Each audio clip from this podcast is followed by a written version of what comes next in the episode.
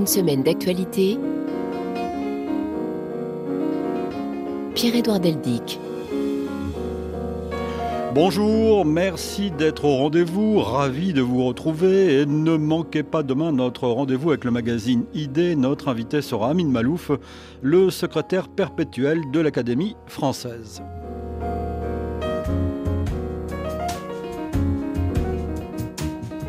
Mais chaque chose en son temps, nous allons aujourd'hui revenir sur 7 jours d'événements grâce au reportage de la rédaction. Nous partirons pour le Proche-Orient, euh, bien sûr, mais nous allons surtout parler de l'Ukraine aujourd'hui avec notre invité Antoine Arjakovski, historien, philosophe. Il vient de publier un essai qui s'intitule Pour sortir de la guerre, vaincre l'agression russe contre l'Ukraine et la démocratie. Une semaine d'actualité, un magazine que vous pouvez aussi retrouver sur l'application RFI Pure Radio, le site de la radio et votre plateforme numérique. Il est réalisé bien sûr par Vanessa Rovensky.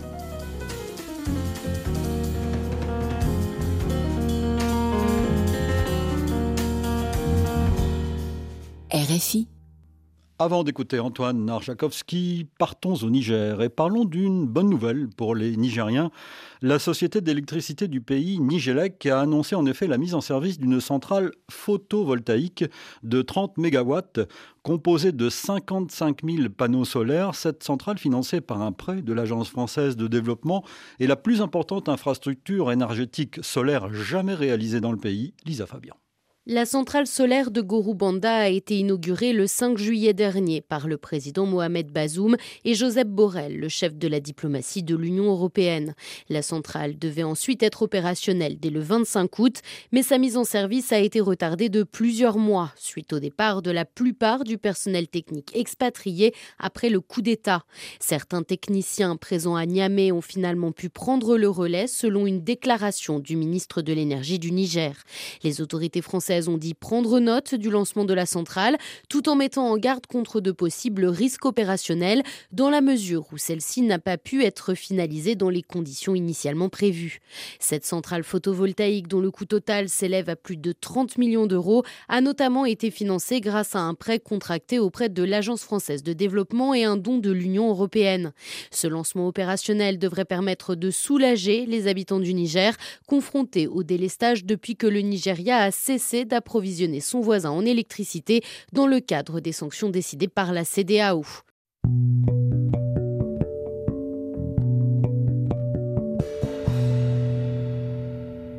Une semaine d'actualité. La guerre en Ukraine, elle va être au cœur de cette émission. Kiev et Moscou s'affrontent également sur le terrain de la justice et de la culture. Lundi, l'Ukraine a annoncé avoir récupéré des trésors archéologiques de premier plan, une collection d'objets connus sous le nom d'or des sites, à l'origine conservés en Crimée, qui avait été prêté en 2014 à un musée d'Amsterdam, sans que ce dernier sache par la suite s'il devait le, rendre, ce trésor, à l'Ukraine ou à la Russie. Les autorités néerlandaises ont mis presque dix ans pour trancher aux grandes dames de Moscou à Kiev, les explications de Stéphane Sion.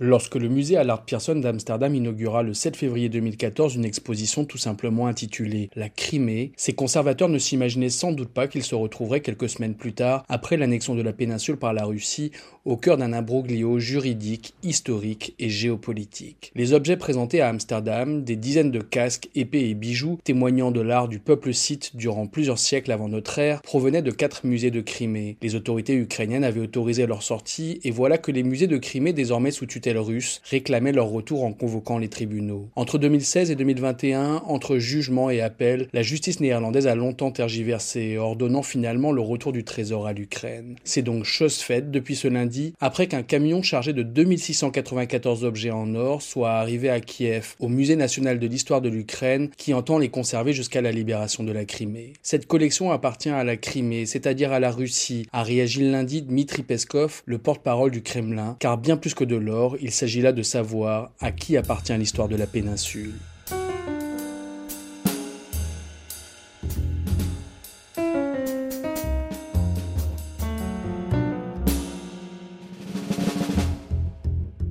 Bonjour Antoine Arjakovski. Bonjour. Merci d'être à ce micro. Vous êtes docteur en histoire, euh, co-directeur du département de recherche politique et religion du Collège des Bernardins, euh, une institution prestigieuse, un temple des idées, si j'ose dire. Vous êtes fondateur de l'Institut d'études œcuméniques de l'IF en Ukraine et administrateur de la plateforme de la mémoire et de la conscience européenne. Vous êtes l'auteur d'une quinzaine de livres, dont euh, quelques-uns ces dernières années sur l'Ukraine et, et, la Russie. Là, vous signez pour sortir de la guerre, euh, j'ai cité le titre, Vaincre l'agression russe contre l'Ukraine et la démocratie, publié chez des clés de, de, Brouwer, qui offre une autre vision euh, du conflit. On va en parler dans un instant. Mais quel est votre commentaire sur ce que vous venez d'écouter là, sur cette guerre aussi culturelle Oui, bah, c'est une victoire. c'est une victoire pour l'Ukraine. Euh, les Néerlandais, euh, en fait, depuis longtemps, avaient décidé mm. de rendre cet or des sites euh, à l'Ukraine, puisque l'Ukraine est, légitime sur la Crimée. simplement, les Russes ont fait appel, et donc c'est pour ça que ça a pris du temps. Mais bien évidemment que ça, ça, souligne une fois de plus que la Crimée, elle a appartenu à l'Empire russe, que à partir de la moitié du 19e siècle, alors que les sites sont là euh, des siècles avant.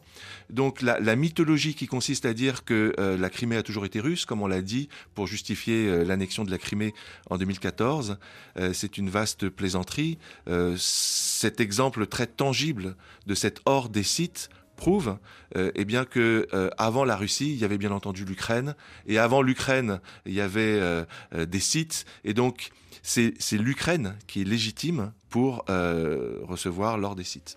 Ce qui tente à montrer, c'est au cœur de votre livre, que cette guerre entre la Russie et, l'Ukraine est aussi une guerre de civilisation, quelque sorte. Oui, quand je quand j'utilise le terme de, de, guerre de civilisation, ce que je veux dire en fait, c'est que c'est une guerre entre deux visions du monde. Et Zelensky l'a dit. Et du reste, les Russes le disent, le patriarche Kirill, Vladimir Poutine.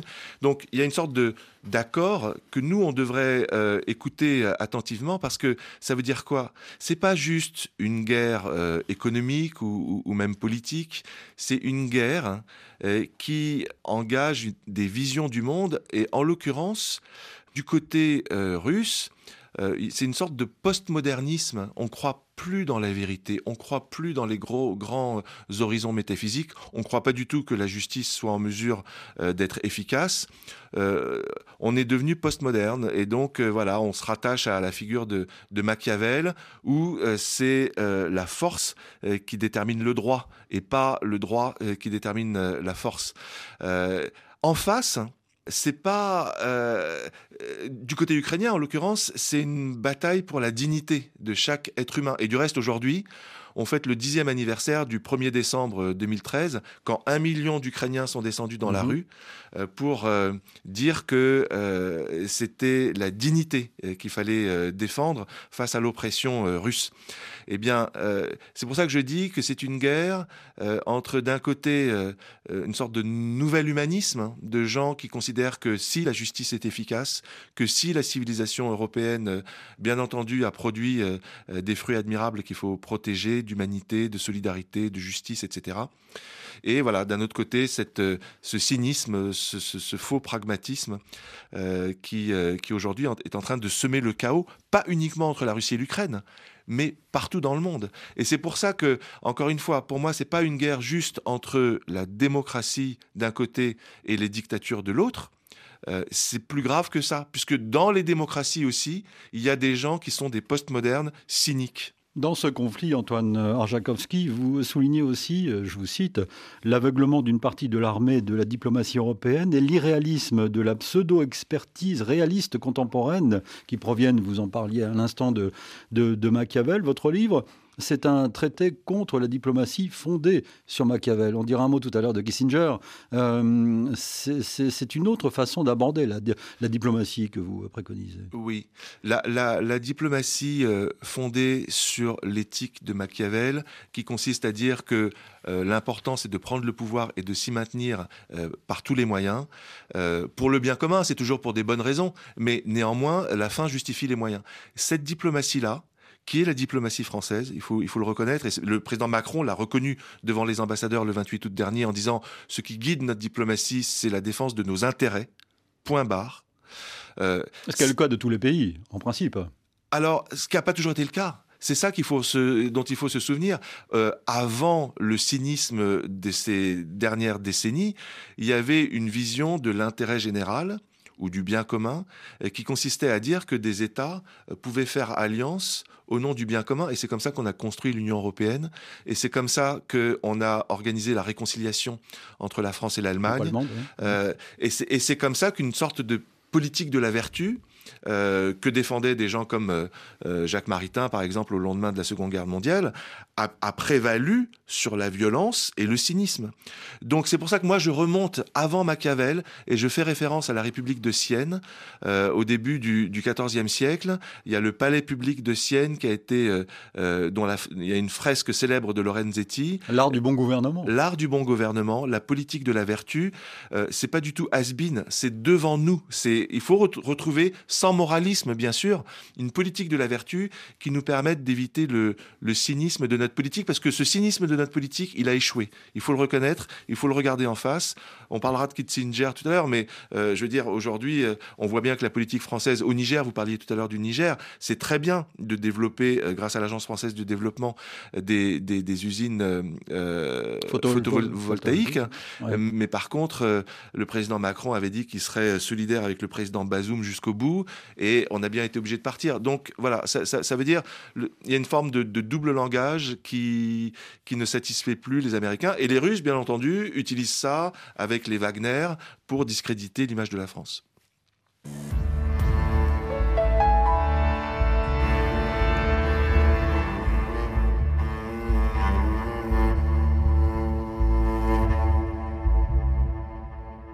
Sept jours dans le monde. Antoine Arjakovski, on le sait, l'armée israélienne a repris hier ses bombardements intensifs sur la bande de Gaza. L'État hébreu et le Hamas palestinien se rejetant la responsabilité de l'absence d'accord pour prolonger la trêve observée euh, pendant une semaine. Ces sept jours de trêve ont permis la libération de 105 otages israéliens, des femmes et des enfants, et de 240 prisonniers palestiniens, également des femmes et des mineurs. Les otages Israéliens ne parlent pas directement aux médias, mais à travers leurs familles, on commence à comprendre dans quelles conditions ils ont été détenus. Michel Paul à Jérusalem, mardi. Des pitas, du houmous et beaucoup de riz et de conserves, de l'eau polluée, c'est le régime alimentaire auquel ont été soumis les otages, comme apparemment le reste de la population de Gaza. Les détails de leur captivité commencent à filtrer. Ils ont été détenus en petits groupes, pour la majorité semble-t-il dans des tunnels, avec des conditions sanitaires plutôt difficiles. Les personnes âgées, 80 ans et plus, n'ont pas reçu leurs médicaments et bien sûr pas de visite de la Croix-Rouge. Ronnie Kriboy, 25 ans, un russo-israélien détenu lui par une famille gazaoui, raconte qu'il a réussi à s'enfuir après l'effondrement de l'immeuble où il se trouvait. Après avoir erré pendant trois jours dans Gaza sous les bombardements, il est recapturé. La famille Bibas, Kfir, 10 mois, son frère Ariel, 4 ans, et leur mère Shira se trouveraient aux mains d'un autre groupe, le Front populaire, à Khan dans le sud de la bande de Gaza. Et aussi cette information publiée sur le site du quotidien Haaretz, il s'avère que Yehia Sinwar, le chef du Hamas à Gaza, a rendu visite à certains des otages dans un tunnel durant leur captivité et il leur a parlé en hébreu Vous ne craignez rien ici, aurait-il affirmé? Michel Paul à Jérusalem, il y a quelques jours donc mardi. On vous parle de la reprise des combats dans nos différents rendez-vous euh, d'information. C'est précisément une information accablante pour les responsables israéliens, militaires notamment. Israël connaissait depuis plus d'un an le plan d'attaque terroriste du Hamas. Révélation du grand journal américain New York Times qui a eu accès à ce plan détaillé. Selon le quotidien américain, les responsables israéliens ont ignoré les avertissements. Correspondance hier de David Thompson. C'est un document de 40 pages qui correspond en tout point au plan détaillé de l'attaque terroriste du 7 octobre. Même invasion méthodique, même combattants en parapente, même tir de roquettes et même grenades lancées par des drones pour submerger les défenses israéliennes, prendre le contrôle de communautés entières et rafler le maximum d'otages. Non seulement Tsahal a obtenu ce document un an avant l'attaque du 7 octobre, mais il a largement circulé au sein de ses dirigeants, au point que ses experts lui ont même donné un nom de code, Mur de Jéricho. Le New York Times a pu examiner ces échanges de courriels. Il montre combien l'ennemi a été sous-estimé. Les analystes israéliens ont conclu qu'une telle attaque dépassait les capacités militaires du Hamas. En juillet dernier, pourtant, une analyste tente d'alerter. Le Hamas vient de mener une journée d'entraînement intense, similaire au plan mur de Jéricho, dit-elle. Mais ses supérieurs balayent ces inquiétudes et les qualifient de scénario imaginaire. Attendons patiemment, lui répond même un colonel. Une cascade d'erreurs qui ont mené au pire échec du renseignement israélien depuis 1973, conclut le New York Times. Un crash qui ressemble fort, poursuit le quotidien, à celui du renseignement américain avant le 11 septembre. La situation à Gaza est à suivre donc dans nos journaux. Chantal Laureau y reviendra en plus tout à l'heure dans le magazine Géopolitique.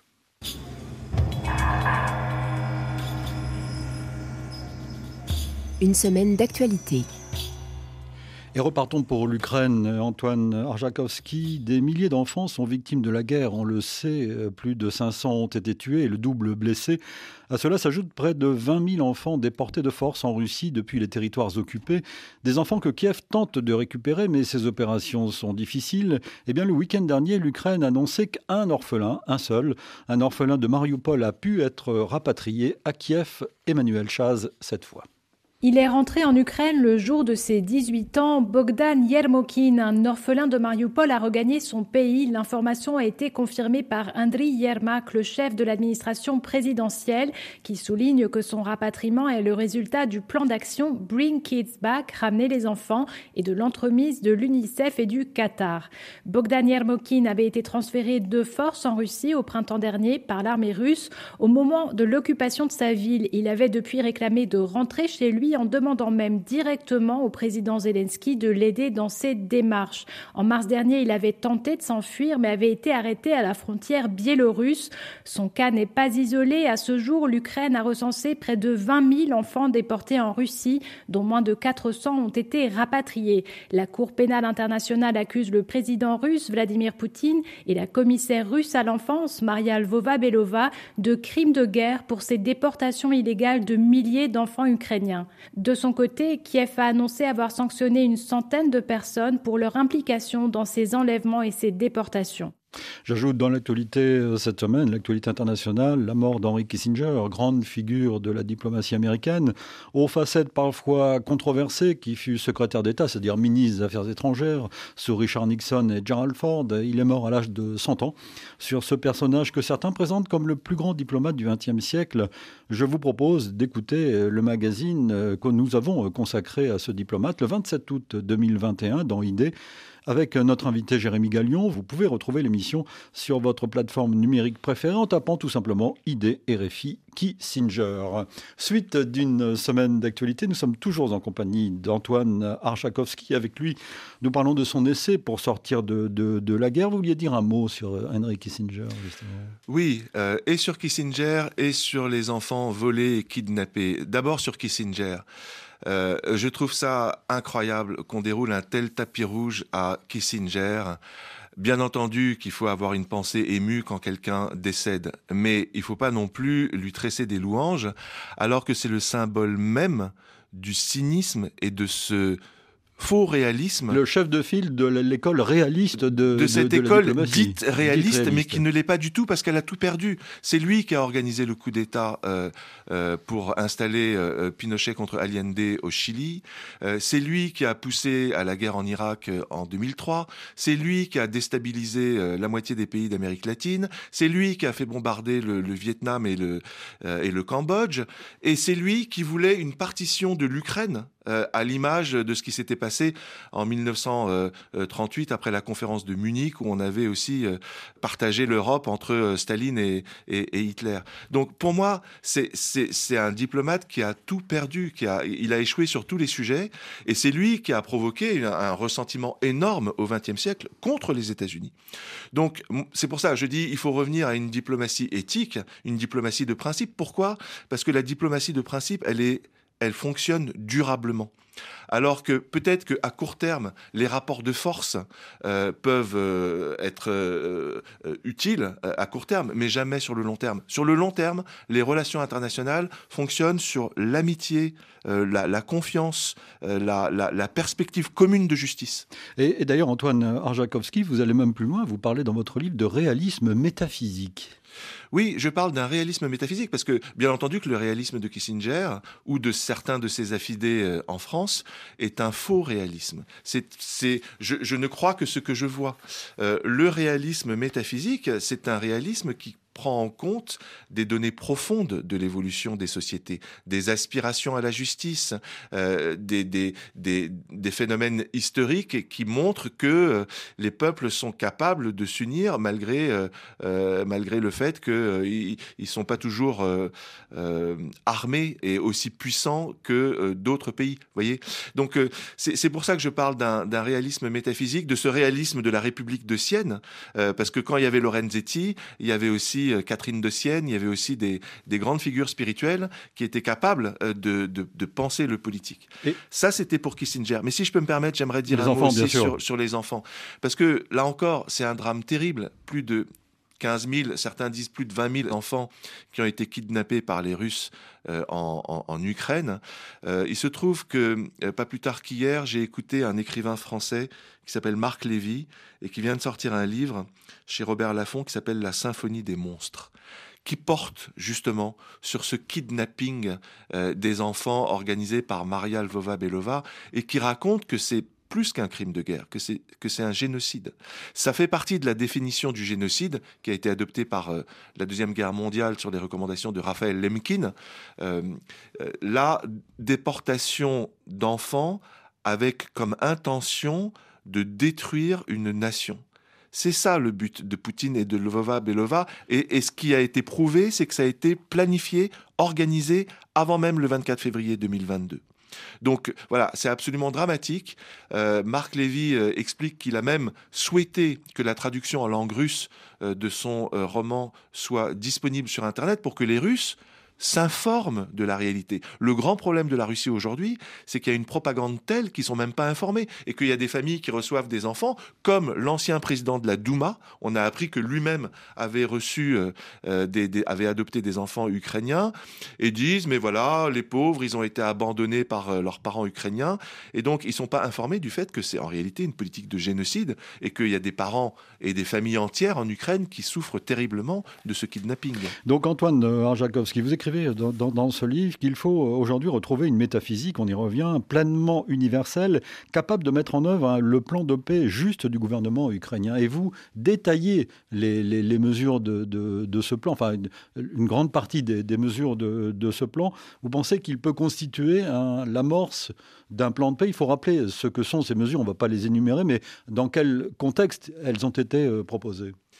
Alors, d'abord, elles ont été proposées par le président Zelensky le 15 novembre 2022 à, Bali à l'occasion du, G20.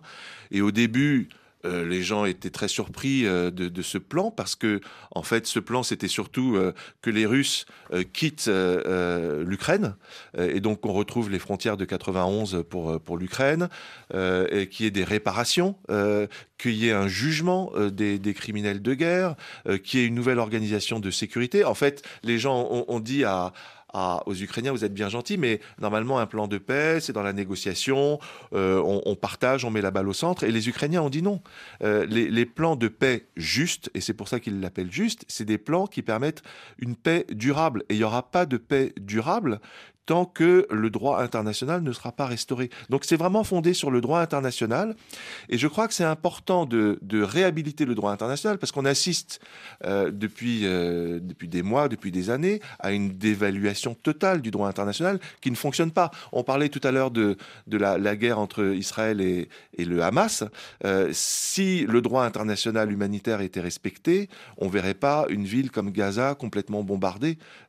Il y a bien entendu le principe de la légitime défense qui existe dans le droit international, qui est reconnu. Mais il y a aussi le principe de proportionnalité. Et tout le problème, c'est que ce droit international, il marche, il est efficace, mais il faut l'appliquer. Et le problème, c'est qu'il n'est pas appliqué. Et donc, dans ce livre, je reprends un certain nombre de propositions du, plan de paix juste de Zelensky, mais je dis aussi il faut aller plus loin encore. Il faut réformer le Conseil de sécurité des Nations Unies. Le Conseil de sécurité qui a un droit de veto qui est complètement indu euh, depuis 1945. Euh, On n'est plus en 1945. Et surtout, ce droit de veto, il avait pour objectif de faire en sorte que la Charte des Nations Unies soit appliquée. Or, elle n'est pas appliquée.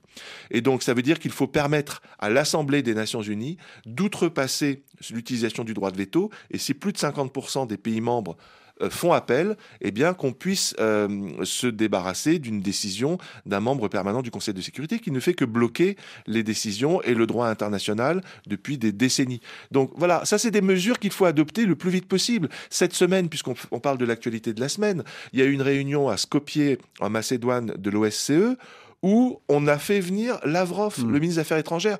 C'était la première fois depuis un an que les ministres des Affaires étrangères euh, de l'OSCE euh, rencontraient Lavrov. Et Lavrov, qu'est-ce qu'il a fait? Il a débité sa propagande euh, anti-nazie, démilitarisation, etc. Et on a fait que légitimer un pays qui met par terre toutes les règles de l'OSCE, justement. Alors, Antoine, Antoine Arjakovski, la, difficulté, c'est de déployer la, diplomatie euh, dont vous, êtes le, chantre, que vous développez. Néo-réaliste. Cette, cette, école néo-réaliste. Euh, la difficulté, c'est de la développer, euh, cette diplomatie néo-réaliste, face à des gens comme Poutine. Eh bien, figurez-vous que je, je, crois au contraire. Pour, pour, pour euh, qu'il y ait des négociations, il faut être deux au moins, non? Mais bien sûr. Moi, moi je, je, crois, je crois que cette diplomatie néo-réaliste, c'est la plus simple à mettre en œuvre. Simplement, elle demande une seule chose elle demande de la vertu. Et la vertu, c'est quoi? C'est le courage. C'est un mot qu'on a un peu oublié. Hein. C'est un mot qu'on a oublié parce qu'on pense que c'est du moralisme. Alors que c'est pas du moralisme. Si on réfléchit trois secondes, sans vertu, il n'y a pas de société. Si vous, si vous enlevez la fidélité, le, courage, euh, la confiance, l'audace, euh, l'honnêteté, il n'y a plus de société. Ça fonctionne pas. Donc, le problème, c'est que c'est juste au niveau de la diplomatie internationale qu'on considère que la vertu, c'est du moralisme. Mais je vais vous donner juste un exemple euh, pour vous convaincre du fait que cette diplomatie néo-réaliste, c'est celle qui pourrait le mieux arrêter la guerre. C'est en l'occurrence de dire que l'Ukraine, aujourd'hui, doit intégrer euh, l'organisation du traité de l'Atlantique Nord. L'OTAN. L'OTAN. Au mois de juillet dernier, on en a discuté et les, pays de l'OTAN ont été incapables euh, d'inviter l'Ukraine. Et ça a été comme dérouler le tapis rouge à Vladimir Poutine, qui la semaine suivante a, déchiré l'accord d'exportation du grain euh, via la mer Noire et a bombardé tous les ports d'Odessa et d'Ismaïl, etc. Ça veut dire quoi? Ça veut dire que pour un dictateur, lorsque vous laissez une zone grise, c'est comme si vous mettiez un, chou à la crème sous les yeux d'un gourmand. Mais Antoine, Antoine ça fait un moment que ça dure. Sylvie Kaufmann était dans notre émission à votre place il y a quelques semaines et nous a expliqué l'aveuglement occidental depuis des années. Voilà. Aussi bien au sein de l'Union européenne qu'au sein de, de l'OTAN. Voilà. Ben, sauf que, quand même, justement, maintenant, on voit combien ça a été euh, dramatique euh, à, Budapest en 2008 euh, d'abandonner des zones grises à Poutine, la Géorgie et, et l'Ukraine, qui ont été immédiatement attaquées par la Russie. Aujourd'hui, on prend conscience de ça. La diplomatie française aussi, du reste. Le président Macron à Bratislava a dit aux pays d'Europe centrale et orientale qu'il était favorable à ce que l'Ukraine intègre l'OTAN. Simplement, ça n'a pas été traduit des faits. Or, c'est pour ça que j'attire euh, l'attention de l'opinion publique mondiale sur ce sujet. Le prochain sommet de l'OTAN aura lieu au mois de juillet aux, euh, États-Unis, à Washington, en, 2024. Il ne reste que quelques mois pour convaincre les élites politiques et médiatiques sur le fait que intégrer l'OTAN, c'est pas du tout euh, faire de l'escalade, c'est au contraire mettre fin à la guerre. Pourquoi? Parce que ça met fin à cette zone grise qui attire tant les dictateurs.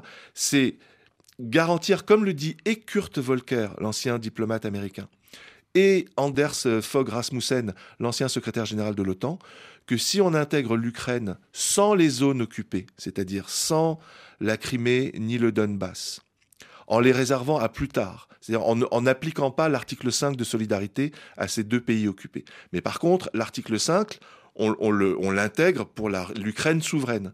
Eh bien, immédiatement, ça signifierait pour euh, Poutine qui ne peut pas s'attaquer à cette Ukraine parce qu'il n'aurait pas un seul pays en face de lui, il en aurait 31. Donc ça, c'est ça qui permettrait d'arrêter immédiatement la guerre. Et on ferait du coup, comme pour avec l'Allemagne, en 1954, on a intégré la RFA, et pourtant l'Allemagne était occupée, c'était le même problème. Et ça a fonctionné. En 55-56, l'Union soviétique a commencé à parler de coexistence pacifique et à déstaliniser. Et en 1990, on a intégré l'Allemagne de l'Est dans l'Allemagne et donc dans l'OTAN. Et c'est ça qu'il faut faire.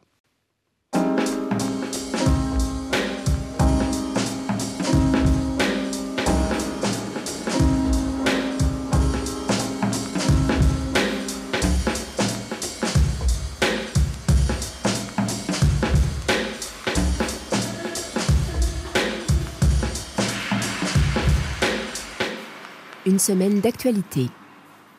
Et nous allons nous arrêter un instant en France. Antoine Arjakovski, euh, Éric Dupont-Moretti a donc été relaxé par la Cour de justice de la République. Le garde des Sceaux était poursuivi pour prise illégale d'intérêt, accusé d'avoir abusé de ses fonctions de ministre en ordonnant des enquêtes administratives pour se venger de magistrats qu'il avait publiquement critiqués quand il était avocat. Le parquet avait requis un an de prison avec sursis, mais la Cour l'a donc déclaré non coupable. Laurent Martel.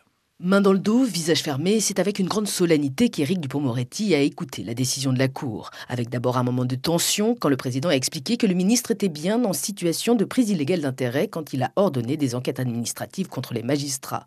En langage judiciaire, on dit que l'élément matériel de l'infraction est établi. Sauf que pour condamner quelqu'un, il faut aussi que l'élément d'intentionnalité soit avéré, c'est-à-dire que le ministre ait délibérément, en toute connaissance de cause, commis cette infraction. Or, c'est de ce deuxième point qu'est venu le soulagement pour le garde des Sceaux. La Cour a estimé qu'il n'est pas prouvé qu'il ait été averti de cette situation de conflit d'intérêts avant le courrier d'alerte de la Haute Autorité pour la transparence de la vie publique le 7 octobre 2020, soit après avoir diligenté les enquêtes. De plus, a pointé le président, plusieurs témoins, dont l'ex-premier ministre, ont affirmé qu'Éric Dupond-Moretti n'avait à aucun moment exprimé d'animosité ou volonté de vengeance à l'égard des magistrats. Conclusion de la Cour, Éric Dupond-Moretti n'avait pas la conscience suffisante de la situation de conflit d'intérêts dans laquelle il était, l'intention n'étant pas été le voilà relaxé. Une décision accueillie d'un simple hochement de tête par le ministre qui doit toutefois être soulagé puisqu'une condamnation aurait pu lui valoir son poste. La disparition de Gérard Collomb, maire de Lyon pendant près de 20 ans et ministre de l'Intérieur du premier gouvernement Macron. Il est décédé euh, il y a une semaine à l'âge de 76 ans. L'ancien cadre du Parti socialiste a été l'un des soutiens de la première heure d'Emmanuel Macron avant son élection à la présidence de la République en 2017.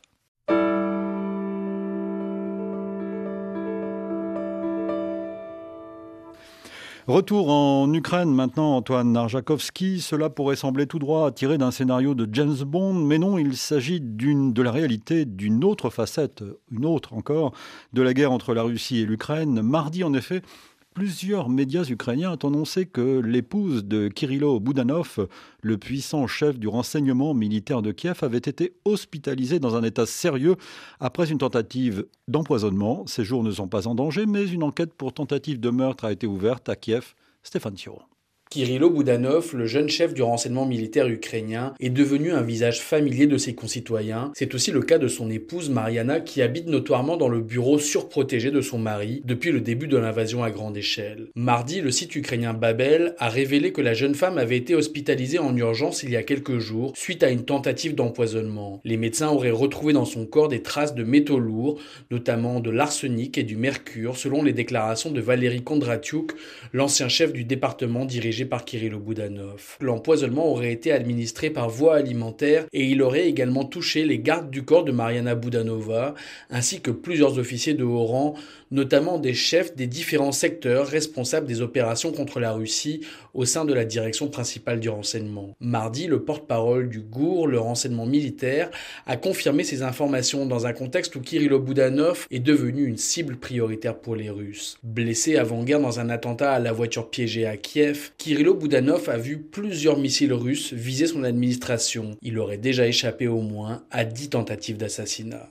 Vous écoutez RFI, vous avez raison. Suite d'une d'actualité. Nous sommes toujours en compagnie d'Antoine Arjakovski qui vient d'écrire Pour sortir de la guerre, vaincre l'agression russe contre l'Ukraine et la démocratie, publié aux éditions des Clés de Brouwer. Un mot de commentaire sur ce que vous venez d'entendre. L'empoisonnement, on a tout de suite tendance à se tourner vers Moscou. Mais bien sûr, euh, il se trouve que ça fait des années que les Russes euh, empoisonnent leurs opposants à l'intérieur de la Russie, à l'extérieur comme en Ukraine, mais aussi en Europe. On se souvient de l'affaire des époux Skripal qui vivaient en Grande-Bretagne et qui ont été également empoisonnés.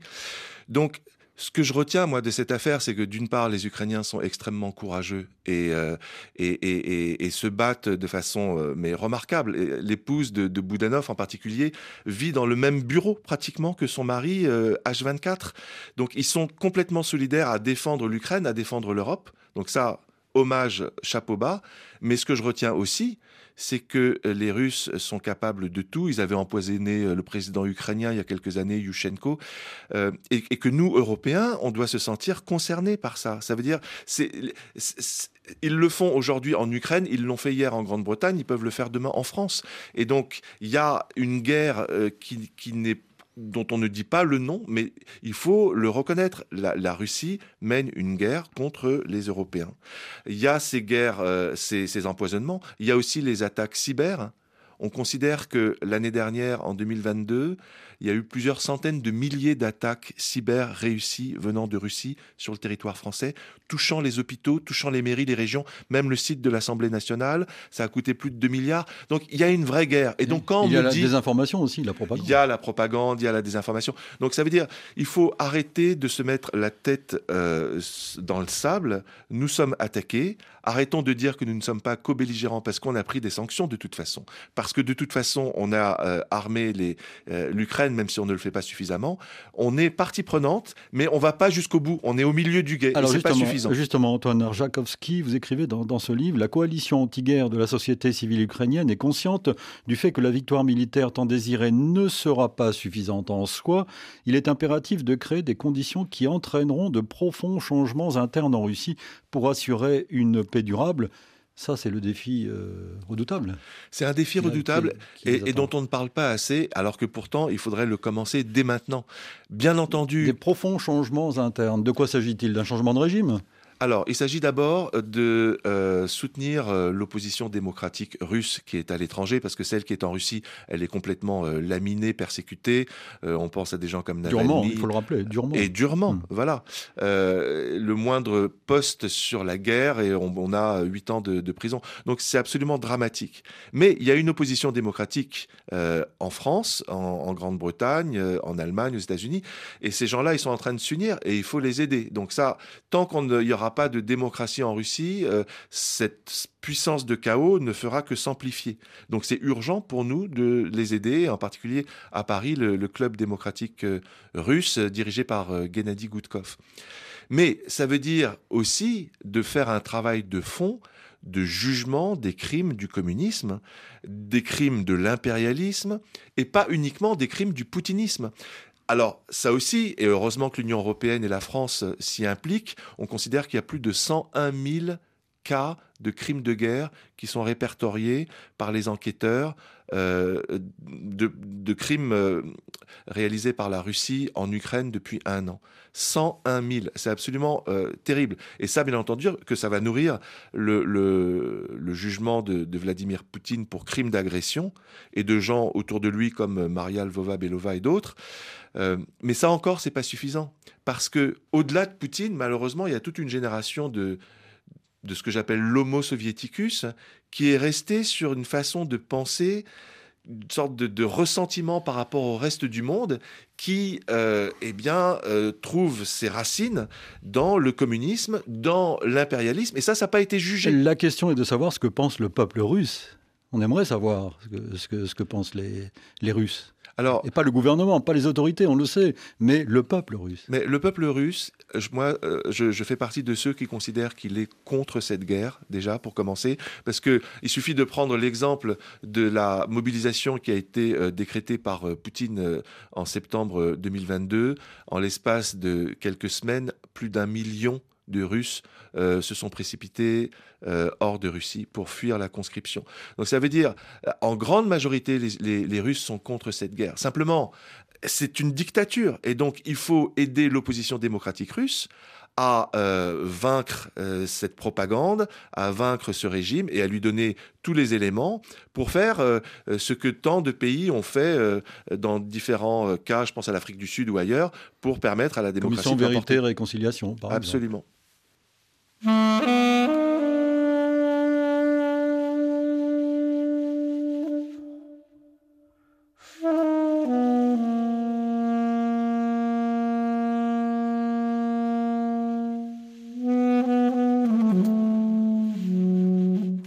nous écrire par courriel semaine.actu.rfi.fr. Notre adresse électronique donc, merci pour vos messages. Je salue quelques-uns de nos auditeurs fidèles sur le continent africain, mais pas seulement. Je salue aujourd'hui Alexandre Emmanuel à Conakry, Mahamadou à Bamako, Malal à Nouakchott. Bonjour à David à Goma. Enfin, je salue deux auditeurs de Haïti à Port-au-Prince, précisément Fegens et Joseph.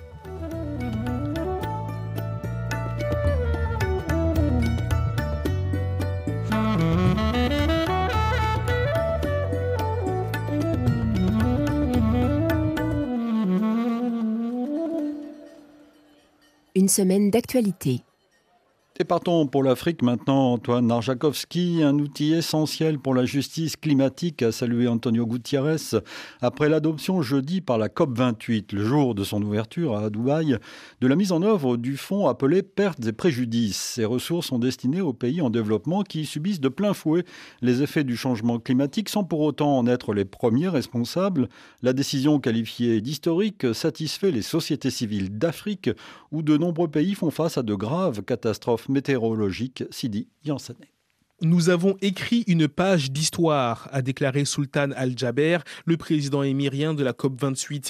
La concrétisation du fonds pertes et préjudices est le fruit d'un combat long de 30 ans des pays dits du Sud, dont les pertes liées au changement climatique s'élèvent à plus de 8% de leur richesse nationale. Plus de 420 millions de dollars ont déjà été promis pour alimenter le fonds, bien loin des 100 milliards réclamés par les pays en développement. Joyce Banda, ex-présidente du Malawi, où les cyclones ont tué 500 personnes et en ont déplacé un demi-million rien que cette année, a réagi en demandant plus d'actions et moins de déclarations d'intention de la part des pays riches et premiers pollueurs de la planète. Les militants africains de défense de l'environnement déplorent également que ce nouveau fonds soit hébergé pendant quatre ans par la Banque mondiale, jugé trop proche des intérêts occidentaux. Le caractère non contraignant de ce fonds concentre aussi les critiques, certains pays les plus développés comme les États-Unis préférant verser leur part sur la base du volontariat.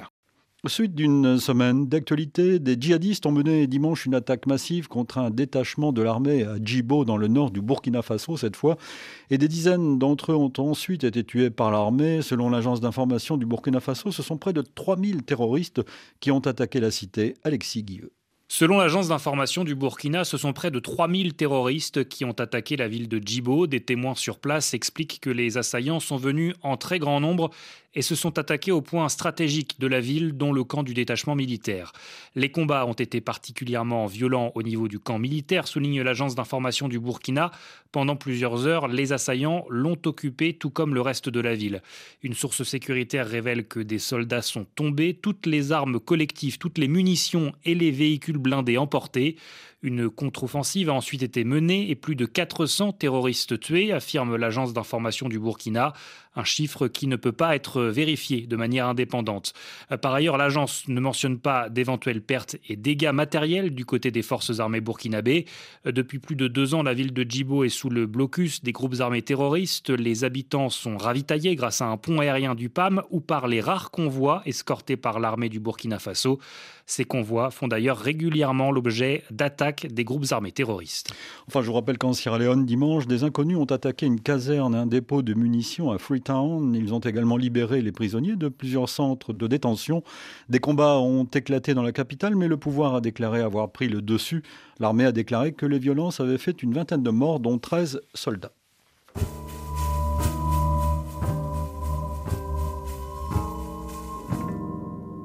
Une semaine d'actualité.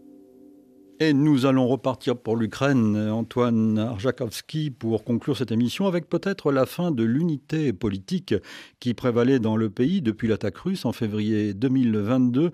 Retrouvons Stéphane Sion à Kiev, il nous a tout expliqué.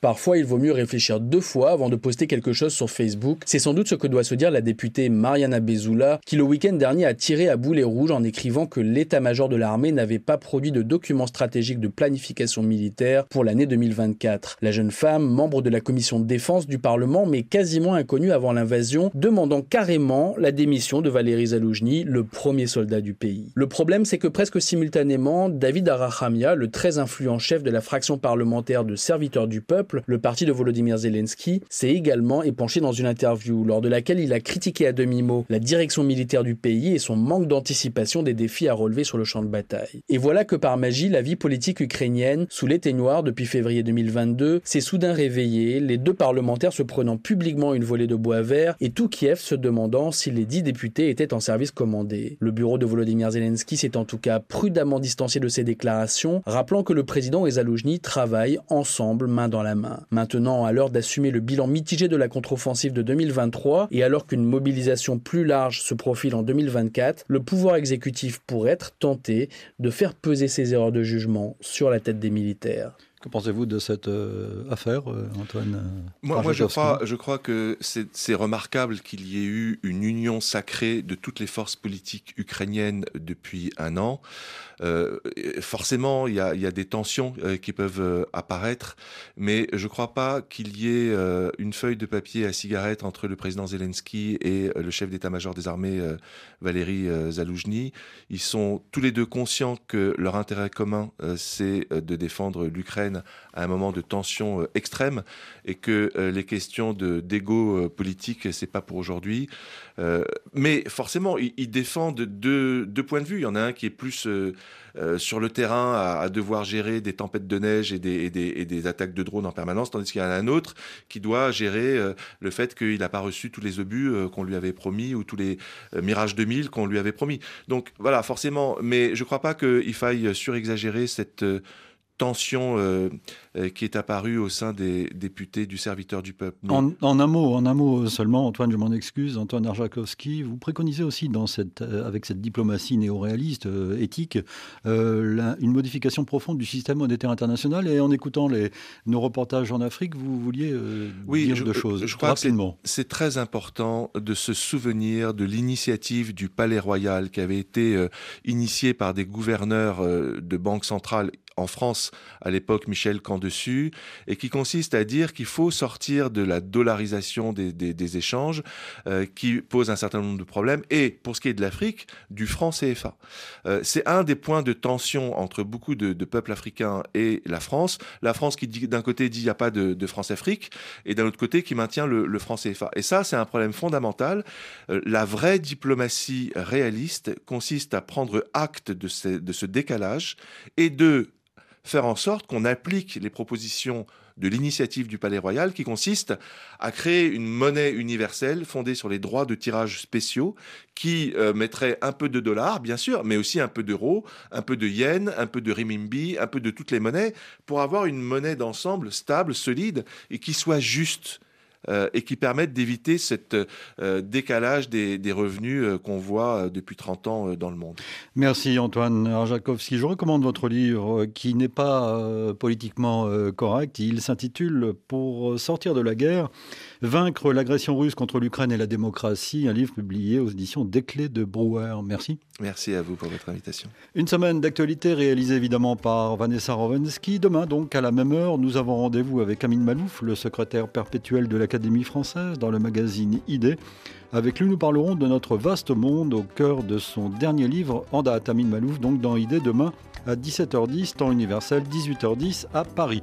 Rendez-vous samedi et dimanche prochain dans un instant, nouveau journal sur RFI.